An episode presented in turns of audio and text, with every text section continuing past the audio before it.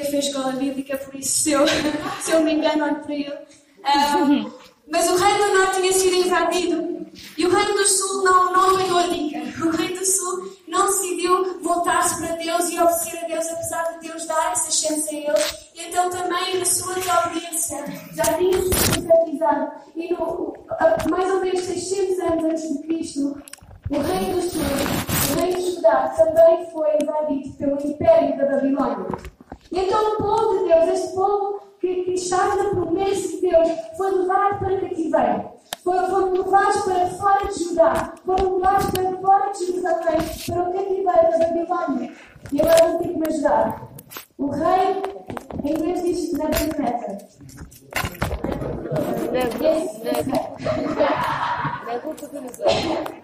Tinha, ele tinha invadido Jerusalém.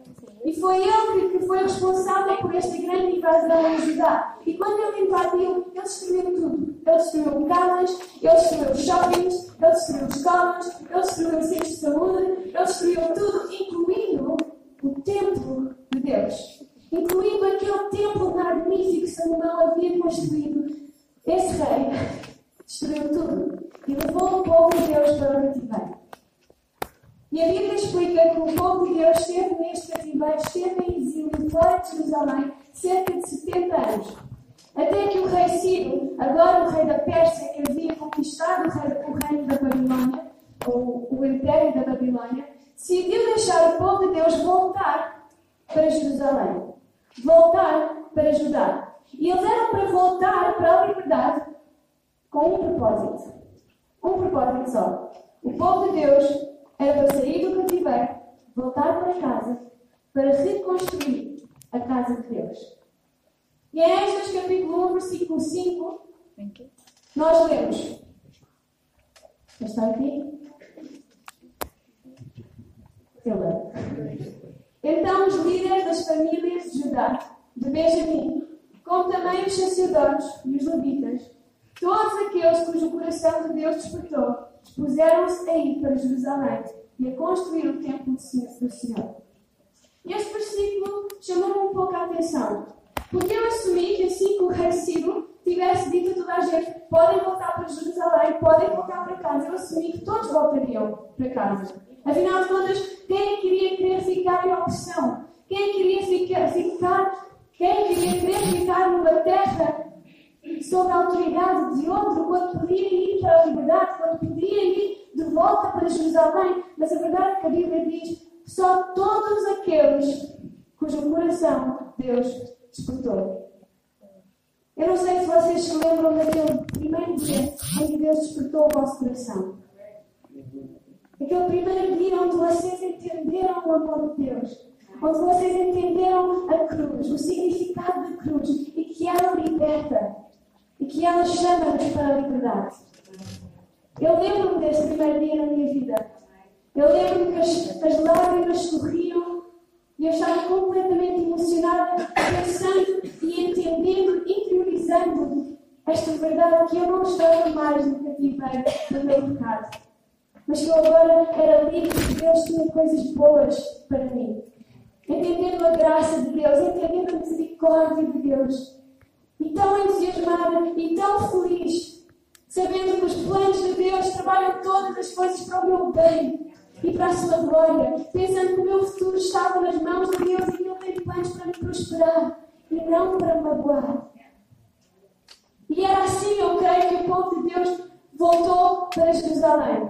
Eles voltaram com um propósito para reconstruir o templo de Deus, voltaram incentivados voltaram motivados. Eles vinham para construir a casa de Deus.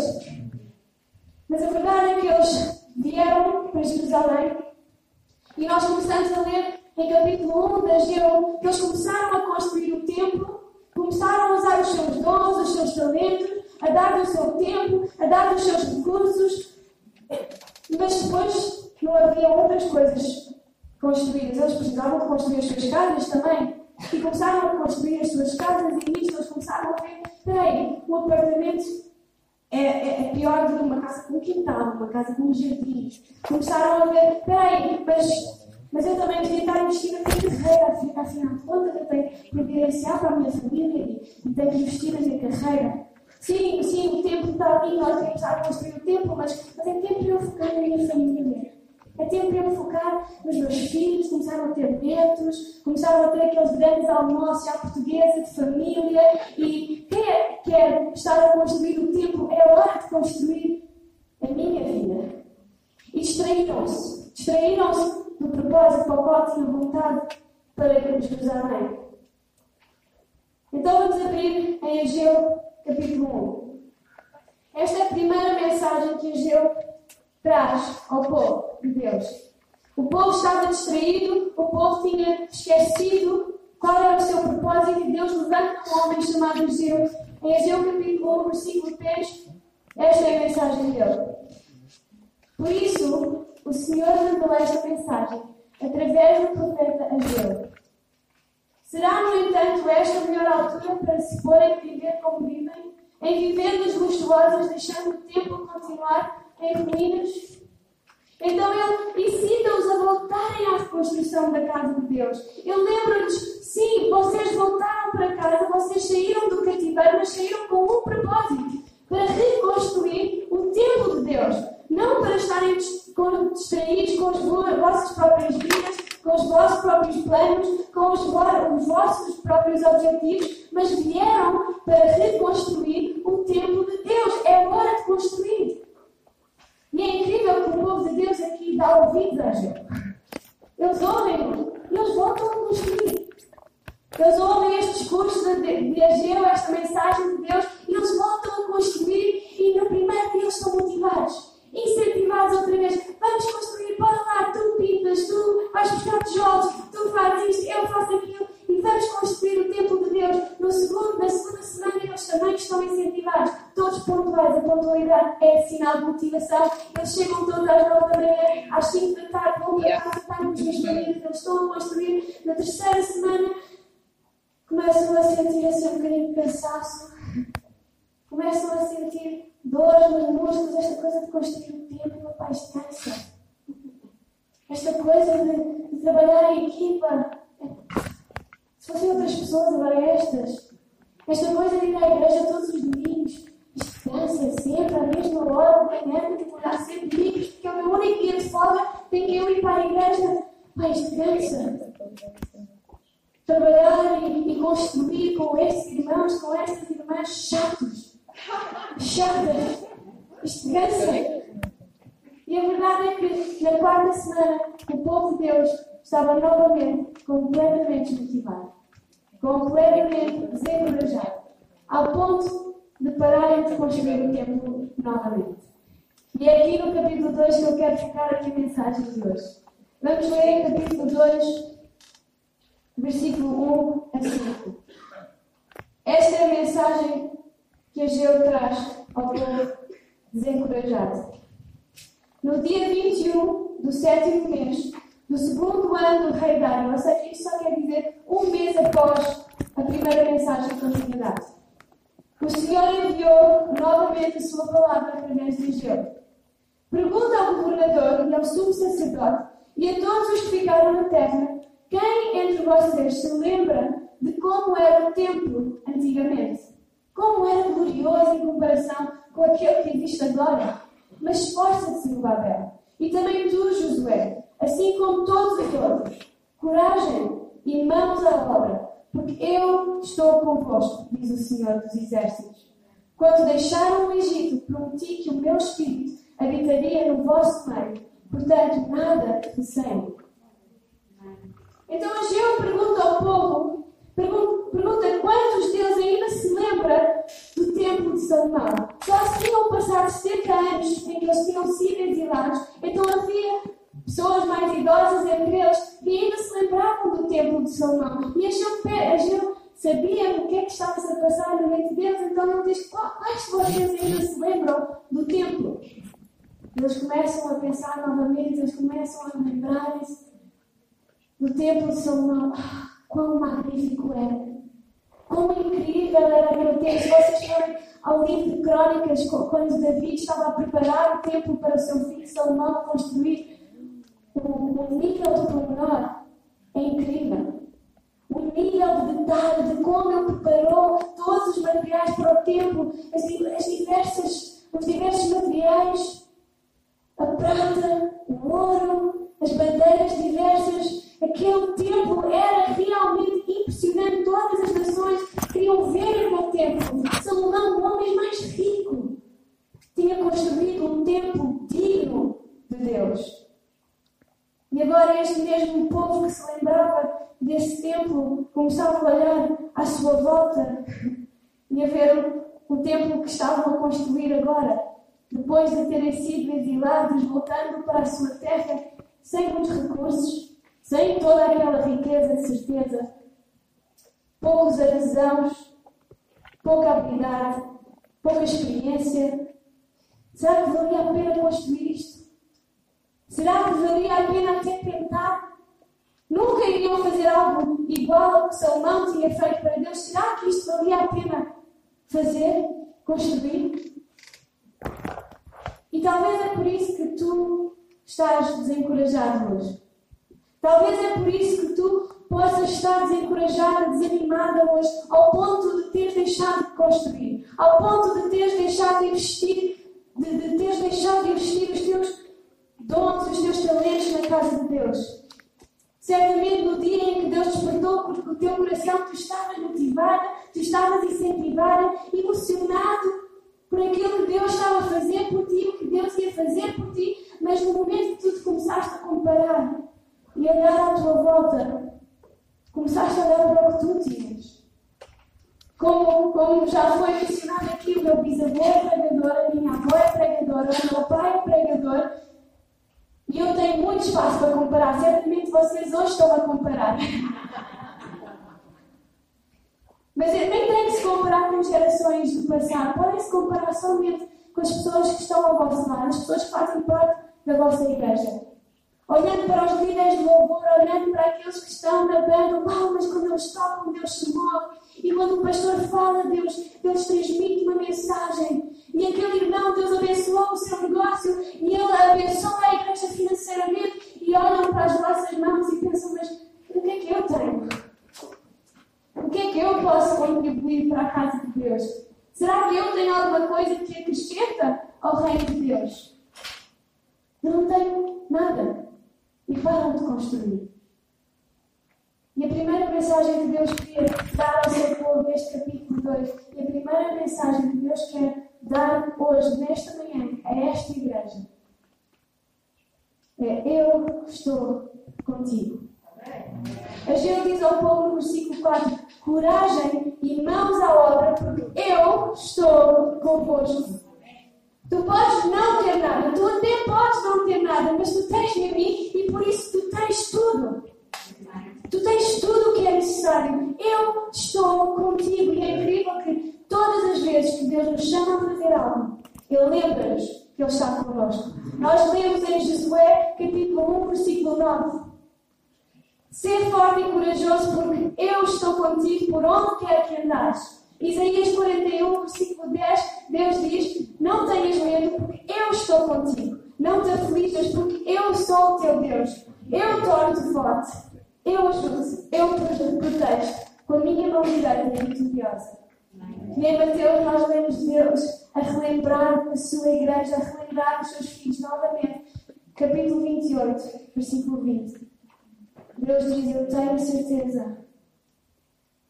Eu tenho certeza de que não há nada que nos possa separar do amor de Deus. Nem a morte, nem a vida, nem os anjos, nem as forças ou poderes espirituais, nem o presente, nem o futuro nem as forças do alto, nem as do abismo. Não há nada nem ninguém que nos possa separar do amor que Deus nos deu a conhecer por nosso Senhor Jesus Cristo. Esta é a primeira mensagem de encorajamento. Levanta-te e constrói, porque o Deus que te chamou é o Deus que está connosco. E o povo de Deus precisava de ouvir esta mensagem. O povo de Deus que estava desanimado, que estava desencorajado, que pensava que estava sozinho agora a reconstruir este templo, precisava de se lembrar o mesmo Deus que os tirou do Egito, o mesmo Deus que havia prometido a Abraão todas aquelas promessas de bênção, que havia acompanhado-os para fora do Egito, que era o rei sobre o rei de Saúl, o rei de Davi, o rei de Salomão. Este era o mesmo Deus que estava com eles a construir este templo.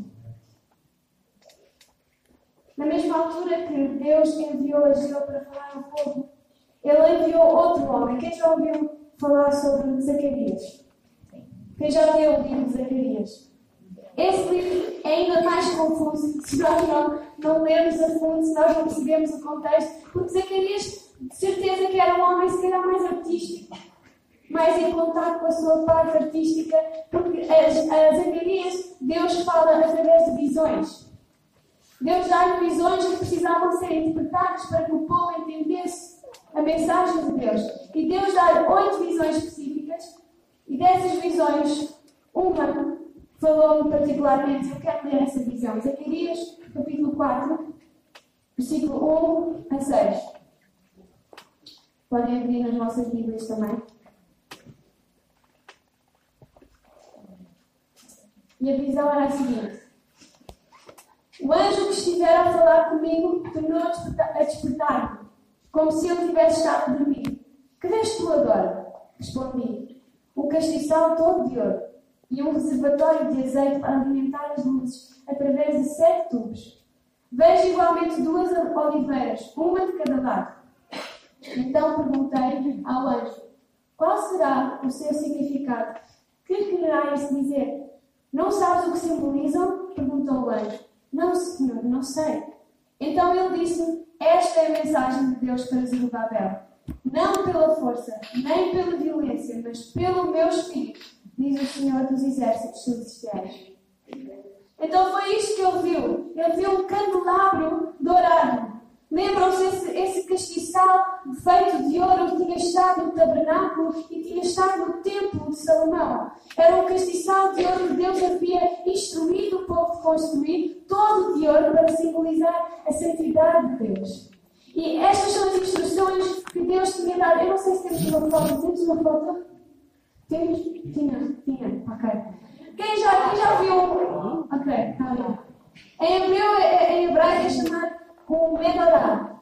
E, e ao ler mais sobre este, sobre este, este, este sal, eu percebi que aquela foto, afinal, é um bocadinho. Um, não é, não é correta, é ainda mais detalhado, porque Deus foi muito em detalhe quando Ele instruiu o, o povo para construir este, este castiçal. Mas tinha sete lâmpadas e essas lâmpadas eram feitas em forma da flor da moreira. Isso tem um significado bonito em si, se vocês quiserem para casa e estudar o significado. E cada uma destas lâmpadas tinha um pano de linho e uma porção de azeite para arder continuamente. Este castiçal era para estar no templo e para arder continuamente, para nunca se apagar. E foram estas as instruções dadas por Deus muito antes no livro de Êxodo. Em Êxodo, capítulo 27, Deus dá estas instruções. Dá instruções ao povo para que traga azeite puro para ser usado nas lâmpadas do tabernáculo, para que estejam ardendo continuamente. Arão e os seus filhos colocarão esta chama interna no lado de fora do véu, no lugar santo, e ocupar-se-ão dela de forma a brilhe noite e dia diante do Senhor, sem nunca se apagar. Isto é uma lei que nunca será alterada em todas as gerações dos filhos de Israel. Então era a responsabilidade dos sacerdotes de manter este candelabro aceso. Eles tinham que ir duas vezes por dia, noite e manhã, e ir com azeite puro para reabastecer estas sete lâmpadas para que a luz nunca se apagasse. Então voltamos à, à visão de Zacarias. É isto que ele viu. Ele viu um candelabro em que as sete lâmpadas tinham sete tubos para duas oliveiras, em que as oliveiras estavam a reabastecer o azeite diretamente da fonte. Já não era preciso sacerdotes, já não era preciso todo aquele esforço diário, o azeite estava a vir diretamente da fonte. E se lembram, Zacarias estava a falar aquele mesmo povo que Ageu estava a falar. Um povo encorajado, um povo pensava estava sozinho, o povo pensava que não era capaz. E é isto que Deus diz: não pela força, nem pela violência, mas pelo meu espírito, diz o Senhor dos Exércitos Celestiais. Ou seja, Deus estava a dizer: vocês podem não ser capazes, vocês podem não ter todos os recursos, vocês podem não ter todos os dons, mas não é pela vossa força que nós vamos construir o templo. Não é pela vossa força que nós vamos construir o reino de Deus na terra, é através do meu Espírito. Quando nós lemos a Bíblia, nós vemos que o azeite é uma representação do Espírito Santo. Então Deus lembra ao seu povo: já não é preciso o vosso esforço todo, não é preciso preocuparem com esta pressão de terem o que é necessário para me servirem, vai ser através do meu Espírito. O meu Espírito vai guiar, o meu Espírito vai providenciar, o meu Espírito vai curar, o meu Espírito vai te capacitar, o meu Espírito dá as palavras, o meu Espírito dá o dom que tu precisas para que o meu nome seja glorificado na terra como é no céu. Deus diz: não é pela tua força, não é pela pelos teus recursos, quanto que tens no a tua voz, se tu és filho, se tu não és, se tu és homem, se tu és mulher, não interessa as tuas limitações, interessa quem eu sou. E o meu Espírito habitará em ti. E o meu Espírito irá agir em ti, através de ti, para que o meu nome seja glorificado. Jesus diz, em palavras simples, eu edificarei a minha igreja. E esta mensagem é para ti, esta mensagem é para mim. É tempo de construir. É tempo de dar tudo o que nós temos ao Reino de Deus. É tempo de tu dar os teus dons, de tu dar os teus talentos à casa do Senhor, para que o nome dele seja proclamado em toda a terra. Para que o nome dele seja proclamado em Alvalade. É tempo de viver rendido a Deus. Deixa as tuas limitações e entende isto. Eu edificarei a minha igreja pelo meu espírito, não pela tua força, não pela violência, não pelo teu poder, mas através do meu espírito. Este espírito que é uma fonte inesgotável do amor, do poder, da misericórdia da graça de Deus. Jesus diz, diz em Mateus capítulo 5, versículo 14 e 16: Vocês são a luz do mundo, uma cidade construída no topo de um monte. Toda a gente a vê. Não se acende um candeeiro para o pôr dentro do armário. Não ocultem a vossa luz. Deixem que ela brilhe diante de todos, que as vossas boas obras brilhem também para serem vistas por todos, de tal maneira que louvem o Pai Celestial. Imagina o que aconteceria e se a igreja se acendesse novamente. Se a igreja brilhasse novamente. Se nós entendêssemos, cada um de nós entendêssemos que simplesmente temos que dizer sim. Que simplesmente temos que tomar um passo de obediência e dizer: Eis-me aqui, Senhor, usa-me a mim. O que aconteceria com uma igreja assim? Uma igreja completamente dependente do Espírito Santo. As coisas que Deus podia fazer através da igreja. A igreja iria brilhar nos nossos locais de trabalho. A igreja iria brilhar nas vossas casas. A igreja iria brilhar na nossa cidade. A igreja iria brilhar no nosso país, no nosso mundo. Se a igreja entendesse que não é pela nossa força, não tem nada a ver connosco, não tem nada a ver com as nossas limitações, não tem nada a ver contigo e comigo, tem tudo a ver com Deus. Sempre foi acerca de Deus e sempre será acerca de Deus. É acerca da glória de Deus. Ele só precisa que tu estejas disponível. Ele só precisa que tu construas, que tu dês um passo de fé e digas menos de mim e mais de Cristo. A minha pergunta para ti hoje é: o que é que Deus te está a chamar a fazer que tu não estás a fazer por medo de estar sozinho ou por medo de não seres capaz? O que é que Deus já te chamou a fazer ou te, te está a chamar a fazer que tu não estás a fazer por medo de estar sozinho ou de não seres capaz? Deus quer que, ouça, que tu ouças. Se eu te chamei, eu estou contigo. e eu edificarei a minha igreja. E Ageu continua a encorajar o povo.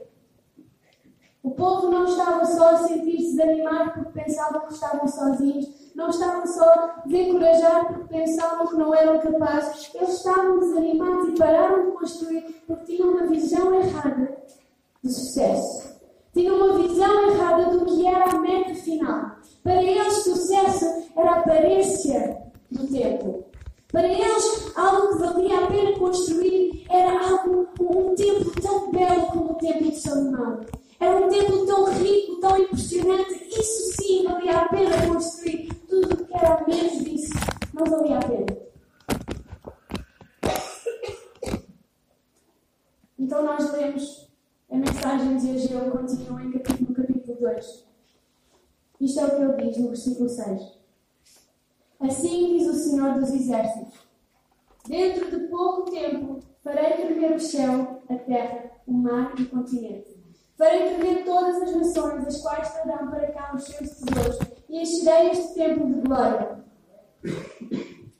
Tanto a prata quanto o ouro me pertencem, declara o Senhor dos Exércitos. A glória deste novo templo será maior do que a do antigo. E neste lugar estabelecerei a paz, declara o Senhor dos Exércitos. Eu creio que naquele tempo o povo não entendeu muito bem a mensagem de Ageu. Mas uma das primeiras coisas que Ageu diz e que Deus relembra ao povo é: a prata é minha e o ouro é meu. Ou seja, se eu quisesse vocês construírem um templo igual ao de Salomão, eu dava o que era preciso.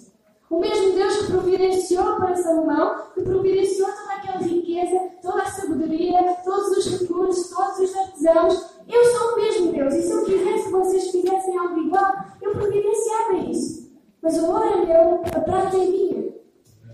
Se eu quisesse que tu tivesse o mesmo dom da irmã que está ao teu lado, eu tinha-te dado.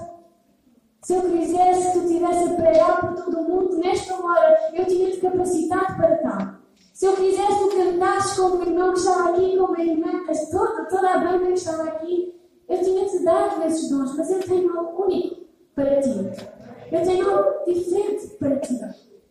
Todos os dons, todos os recursos, tudo o que é necessário está na minha mão. Eu dou consoante o meu propósito. E Deus diz ao seu povo: Eu tenho algo não só diferente para vocês, mas eu tenho algo muito maior para vocês. Deus diz através de Ageu: Eu vou encher esta casa com glória. Encherei este lugar com a minha glória, diz o Senhor dos Exércitos, e neste lugar também paz. Eu, o Senhor Todo-Poderoso, falei. Sabem que Ageu estava a apontar para um tempo, cerca de 500 anos mais tarde em que naquele mesmo templo que eles estavam a construir, que pensavam que não valia a pena construir, pensavam que era tão pobrezinho. Cerca de 500 anos mais tarde, Deus estava apontado para um dia em que Deus ia enviar o seu único filho e o Salvador da terra ia entrar naquele templo, ia ministrar naquele templo, ia ler as escrituras naquele templo, ia falar com o Pai naquele templo, ia encher aquele templo de glória e ia trazer paz a toda a terra. Deus estava preocupado com a sua glória. Não com a aparência externa do templo. Isso não interessa para Deus. Deus tinha algo especial para aquele tempo. E a pergunta para a igreja de hoje é: onde está o nosso foco? Qual é a nossa visão de sucesso? Será que o nosso foco está na multimédia? Será que o nosso foco está nas luzes? E a igreja do Ocidente está, na minha opinião, completamente perdida na aparência externa da igreja. Se as, se as cadeiras são confortáveis ou não, se as luzes estão bem ou não, se o nosso louvor é muito alto, se o nosso louvor é muito baixinho, se o culto tem que ser de manhã, o culto tem que ser mais fixe para os jovens é para. E, e nós estamos tão focados na aparência externa da igreja, quando Deus diz: foquem-se na minha glória, a minha glória encherá este lugar, e todos que entrarão neste lugar serão transformados pelo meu amor. Deus não quer saber do som da nossa música se não está dentro do coração quebrantado. Deus não quer saber da aparência das nossas igrejas se elas estão vazias da sua presença. Nós temos que entender que que o nosso foco tem que estar na glória de Deus. Em Deus está presente cada domingo, cada vez que os irmãos se juntam, Deus tem que estar presente. Porque Ageu não só estava apontando para um dia em que o Filho de Deus entrar naquele tempo, mas Ageu estava a apontar para algo ainda mais glorioso. Ageu estava a falar do tempo em que Jesus seria crucificado. Ele iria pagar o preço do pecado, ele iria morrer por nós, ele iria ressuscitar. E o véu do templo iria ser completamente rasgado. E nós poderíamos entrar no lugar santíssimo e Deus, o Espírito Santo, habitaria em nós e a glória de Deus habitaria dentro do coração de cada crente. Isso é algo glorioso. E eu acho que o povo naquela altura não estava bem a perceber os planos, os planos incríveis de Deus. O Espírito Santo habita em mim, o Espírito Santo habita em ti. Será que a nossa visão de sucesso está na glória de Deus ou na aparência externa? Quando tu vens à igreja, tu vens para receber, tu vens para sentar e ouvir uma boa mensagem e ser-te motivado, tu vens para servir. Tu vens para dar aquilo que é tão bom que tu tens. A tua vida pode estar a passar por tempos difíceis, tu podes estar triste, tu podes estar desanimado, mas a verdade é que se a glória de Deus habita em ti, tu tens algo para dar. Porque não vem de ti, mas vem de uma fonte inesgotável.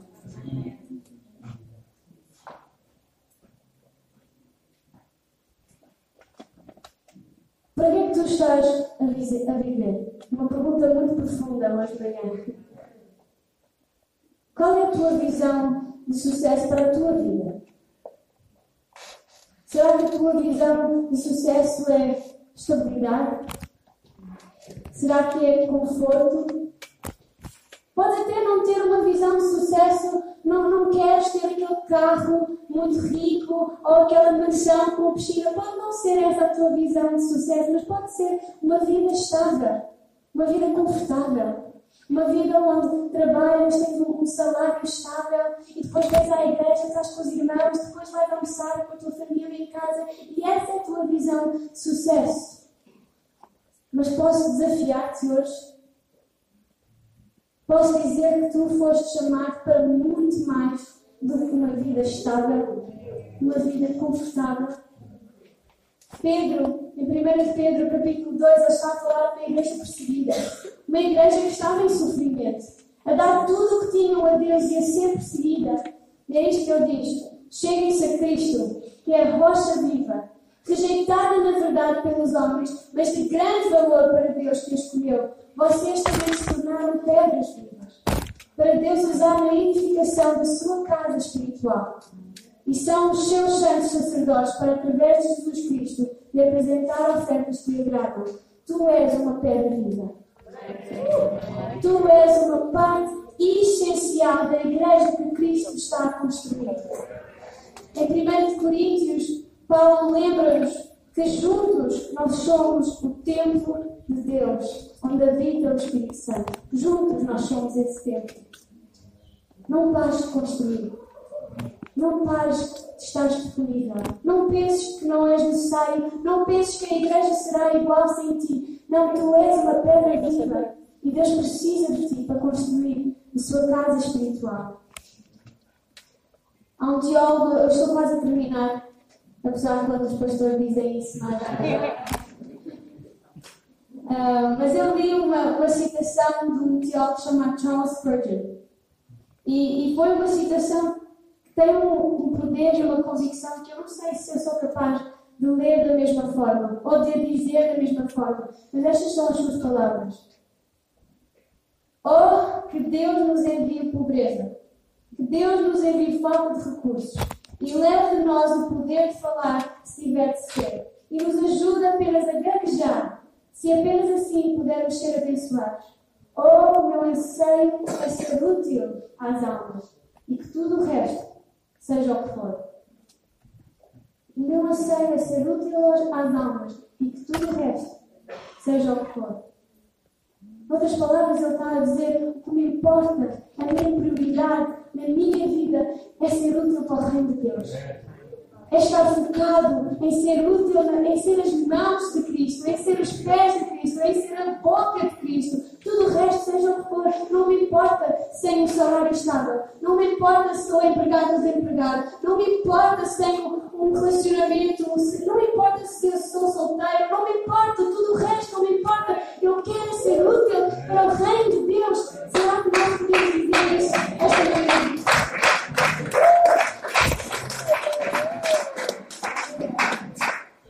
Deus diz-nos: procura primeiro o reino de Deus e tudo o resto será acrescentado. É, esse, é esse, é essa a motivação deste homem. Ele pode dizer isto com toda a confiança, porque ele sabe que quando a prioridade dele é o reino, tudo o resto será acrescentado. Deus cuidará. Mas, no entanto, a nossa igreja passa o tempo todo a acrescentar. Passamos o tempo todo a preocupar-nos com a provisão, com os nossos relacionamentos, a preocupar-nos se, se, vamos ter um relacionamento, a preocupar-nos se vamos ter uma família, se vamos ter estabilidade, se vamos ter cura, se vamos ter isto, se vamos ter aquilo. Quando Deus diz, preocupa-te com o meu reino e eu cuidarei do resto. Com o meu propósito, de acordo com a minha vontade, eu vou acrescentar. Eu sou o Deus que traz paz.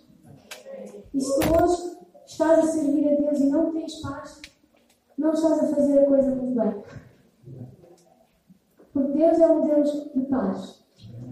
E mesmo esta igreja perseguida a quem Paulo estava a falar, estavam a sofrer pela causa de Cristo. Certamente era uma igreja que tinha paz. Porque o reino de Deus. E o resto será acrescentado. Então eu vou terminar da mesma forma que eu comecei. O povo de Deus tinha sido levado cativo. O rei isso. Queria entrar e destruir o templo e tudo que havia em Jerusalém. O povo tinha sido exilado para a Babilônia. E depois de 70 anos, o rei Sírio, agora o rei de Pérsia, o rei da Pérsia decidiu deixar o povo voltar com um propósito para construir a casa de Deus. E da mesma forma que Ageu fala ao povo, Paulo escreve na carta de Gálatas. Ele explica-lhes que Cristo morreu, Ele pagou um preço por nós. Ele salvou-nos da escravidão do pecado. Nós éramos cativos ao pecado. Nós vivíamos na opressão do pecado. Nós éramos escravos do pecado. Mas porque Deus morreu na cruz, nós somos salvos. Mas sabem que Deus não só nos salvou de algo, Deus salvou-nos para algo.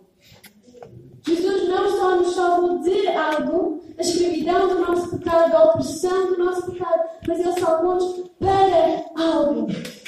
É isto que Gálatas, capítulo 5, versículo 1 diz.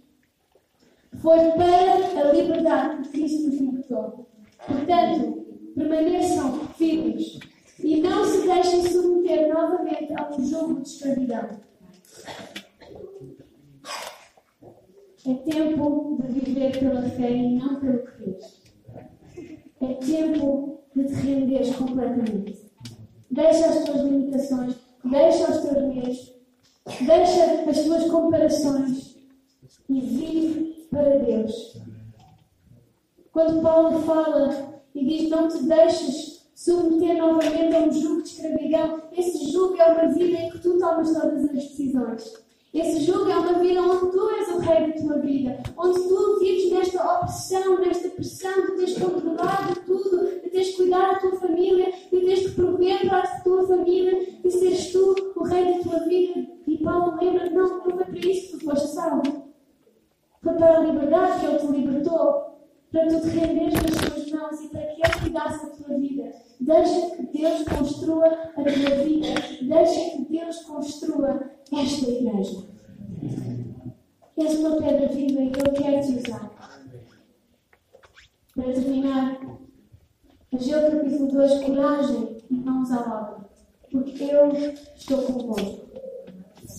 Mas não pela força nem pela violência, mas pelo meu espírito. E a glória deste novo templo será maior do que a do antigo. E neste lugar estabelecerei paz. Amém. Amém. Eu vou pedir à banda se puder subir. Eu falo ser um tempo de reflexão. Um tempo onde tu podes fechar os teus olhos e ter uma conversa